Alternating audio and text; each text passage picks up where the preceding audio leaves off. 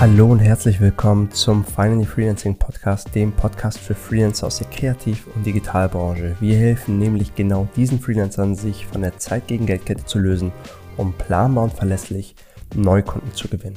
Auf unserer Website finally-freelancing.de erfährst du genau, wie wir das machen, für wen wir das machen und bereits gemacht haben und ob es was für dich wäre.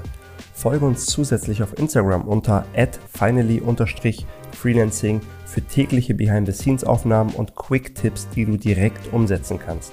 Und jetzt freue ich mich sehr auf dich und wünsche dir viel Spaß bei unserer heutigen Podcast-Folge. Let's go! Hi und herzlich willkommen. Mein Name ist Mauron von der Finally Freelancing Beratung und in dem heutigen Video gebe ich dir meine elf Learnings mit von 2020, die aber auch gleichzeitig meine Learnings sind, indem ich das jetzige Unternehmen im letzten Jahr gegründet habe. Vor einem Jahr habe ich es gegründet, vor einem guten Jahr und es von 0 Euro Umsatz auf über 51.000 Euro Monatsumsatz skaliert und entwickelt habe. Und da gebe ich dir meine elf Learnings mit. Ich erzähle dir mal, wie meine Journey war und was ich aus dieser Journey für Learnings mitgebracht habe jetzt ins neue Jahr, die ich mitnehme.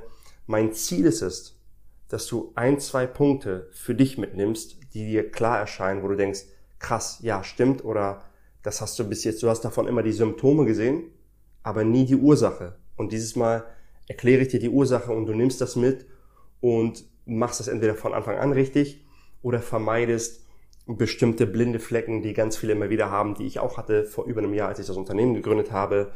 Und das ist mein Ziel. Ich hoffe, du hast Spaß bei dem Video. Lass uns direkt starten. Punkt Nummer eins, mein großes Learning. Product Market Fit entsteht beim Markteintritt. Es ist was anderes, das theoretisch zu verstehen. Ich weiß, ich war vorher Freelance UX Designer und ähm, immer Customer Centric. Das waren immer Themen, die sehr, sehr relevant waren. Aber ich habe es noch nie wie, also noch nie so intensiv wie in, im 2020 gespürt, in 2020 gespürt, dass Product Market Fit beim Markteintritt entsteht. Das heißt, wie, wie sah meine, meine Lektion dementsprechend aus? Ich hatte die Idee, dass ich gesagt habe, hey, ähm, ich helfe Leuten, ich bin jetzt selbstständig und es läuft super gut und es ist super erfolgreich und mir geht's richtig gut, ich arbeite nicht mehr als 35 Stunden in der Woche, mache 150.000 Euro Umsatz jetzt helfe ich anderen, in ihre Selbstständigkeit zu starten. Festangestellten. Das war meine initiale Idee. Um dann zu merken, da hat er kein Interesse für. Denn die Hemmschwelle war viel zu groß für Leute, direkt neu in die, in die Selbstständigkeit zu starten. Was ich dann in, gemerkt habe, dass Leute, die bereits selbstständig sind, super interessiert sind an was bei mir so stattgefunden hat Selbstständigkeit. Wie waren deine Vertriebsprozesse? Wie hast du dich positioniert? Wie machst du diese Dinge? Und dann habe ich gedacht, okay, wenn die Leute, die selbstständig sind, da Interesse dran haben, dann bediene ich eher diese Leute und passe meine Marketing-Message und passe alles eher darauf an. Und siehe da, dann hat das richtig geflutscht. Das heißt, ich hatte im Januar, Februar, März, April 1000 Euro Monate, 2000 Euro Monate, nochmal 1000 Euro Monate. Wenn du das dann vergleichst mit vorher 10, 15.000 Euro im Monat als Freelancer verdient, da musste ich echt einen langen Atem haben, um dran zu bleiben und dem Prozess zu glauben. Meine Herangehensweise, ich gesagt habe, okay, ich iteriere mit dem Markt, ich gehe in Dialog mit dem Markt und passe dann mein Angebot an. Und das ist mein großes Learning für mich gewesen und das mache ich auch mit allen Kunden in der Final Freelancing Beratung, dass ich ihnen sage, hey, es ist cool, eine Ausrichtung zu haben, aber sei damit nicht verheiratet, denn es ist wie eine Evolution. Je schneller du an den Markt gehst, je schneller du interagierst mit deiner Zielgruppe, desto feiner und präziser wird deine, dein Angebot sein und deine Zielgruppendefinition. Das war der erste. Product Market Fit entsteht beim Markteintritt. Punkt Nummer zwei werde gut im Verkaufen, lerne verkaufen. Ich weiß, du bist keine Salesperson. Ich konnte vorher schon in meiner Selbstständigkeit, war ich ein guter Verkäufer, aber wirklich das nicht gemeistert. Ich will nicht sagen gemeistert, weil ich, es gibt wirklich Pros da draußen. Ich hab, ich beherrsche es aber. Und wenn ich das nicht gemacht hätte, wäre das Unternehmen heute nicht da, wo es ist. Das heißt, das hatte den größten, dieser Skill hatte den größten Return on Investment auf meine Selbstständigkeit, auf die neue Firma, die ich jetzt gegründet habe. Das hatte aber auch den größten Return on Investment auf meine Freelance-Karriere.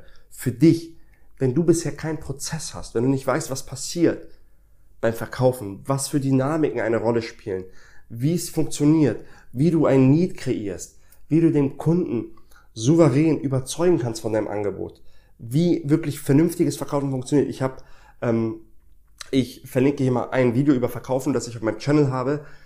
Da spreche, gehe ich ein bisschen auf diese Themen ein, aber wenn du da gar keinen Plan vorhast und du bis jetzt Hoffnungsmarketing betrieben hast und sagst, du kannst gut verkaufen, weil Kunden dich weiterempfohlen haben, einem anderen Interessenten und der kauft dann bei dir, das ist kein Verkaufen, du nimmst eine Bestellung entgegen. Die Person wusste schon, dass sie was braucht. Die Person, du wurdest schon empfohlen. Wirklich gutes Verkaufen ist unheimlich viel wert und unter Freelancern in der Kreativ- und Digitalbranche sehe ich das extrem selten. Ich sehe das ja mit den Kunden, mit denen ich zusammenarbeite. Wenn die Bases stimmen, ich habe Kunden, die machen 5.000 bis 10.000 im Monat.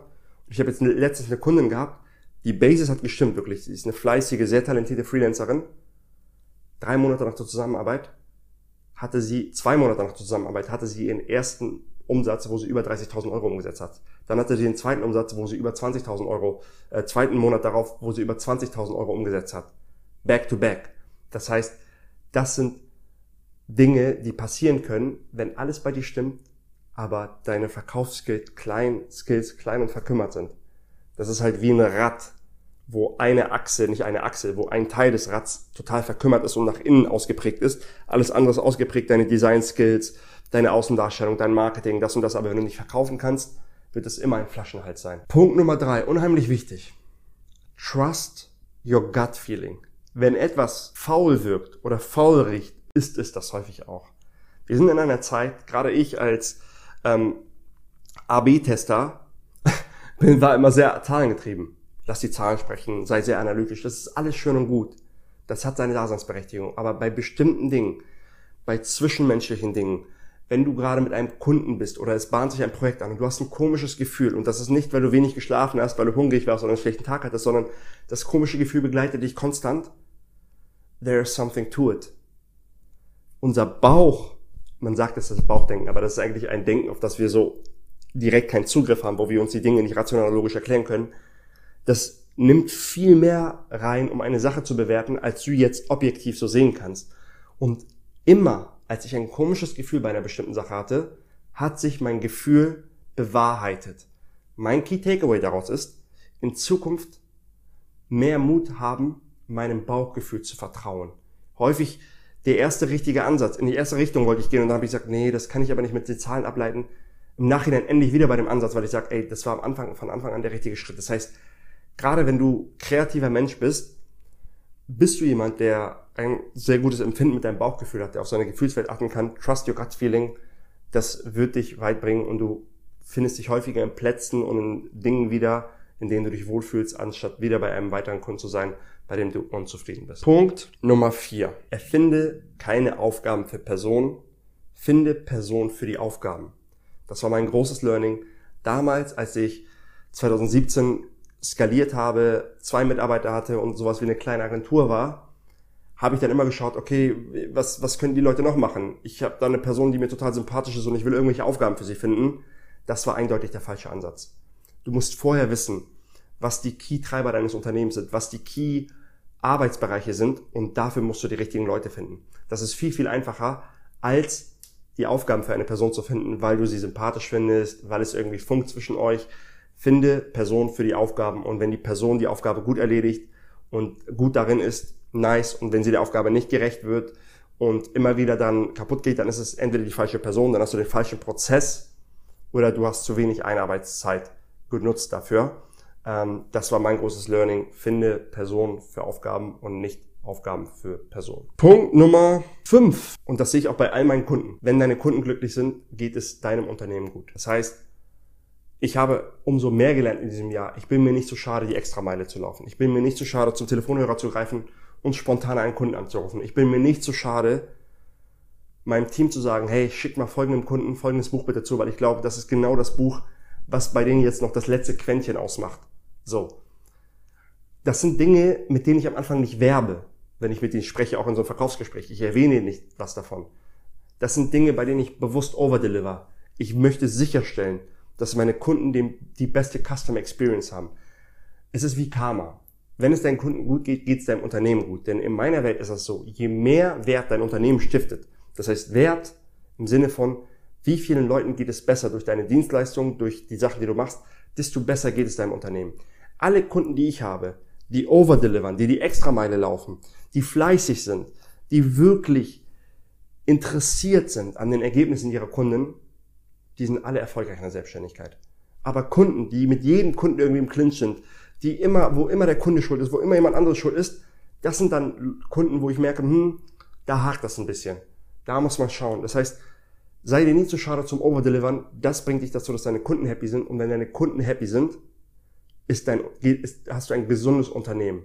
Und Amazon, Zappos, ein amerikanisches Unternehmen, äh, Rest in Peace, äh, Tony Say, der ist kürzlich verstorben, aber eine kleine Side Story. Also auf jeden Fall Zappos, das sind alles Unternehmen, die sehr, sehr viel auf Customer Experience gebaut haben. Das hat sich alles da drumherum aufgebaut und das ist halt unheimlich wichtig, dass du Wert drauf legst und dass du wirklich eine tolle Customer Experience schaffst. Extra Punkt dazu, Glaubenssatz von mir damals, je mehr Kunden ich habe, je größer das alles wird, desto schlechter ist mein Kundensupport. Unheimlich ungesunder Glaubenssatz, besonders wenn du in eine Agentur gründen willst, wenn du ein Unternehmen aufbauen willst, weil irgendwas in dir sagt, oh, ich kann nicht mehr so gute Leistung bringen für so viele Leute. Wenn du mehr Kunden hast, hast du mehr Geld und mit dem Geld kannst du eine bessere Kundenexperience gewährleisten.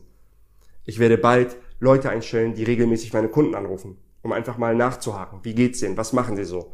Du kannst Leute für Customer Support einstellen.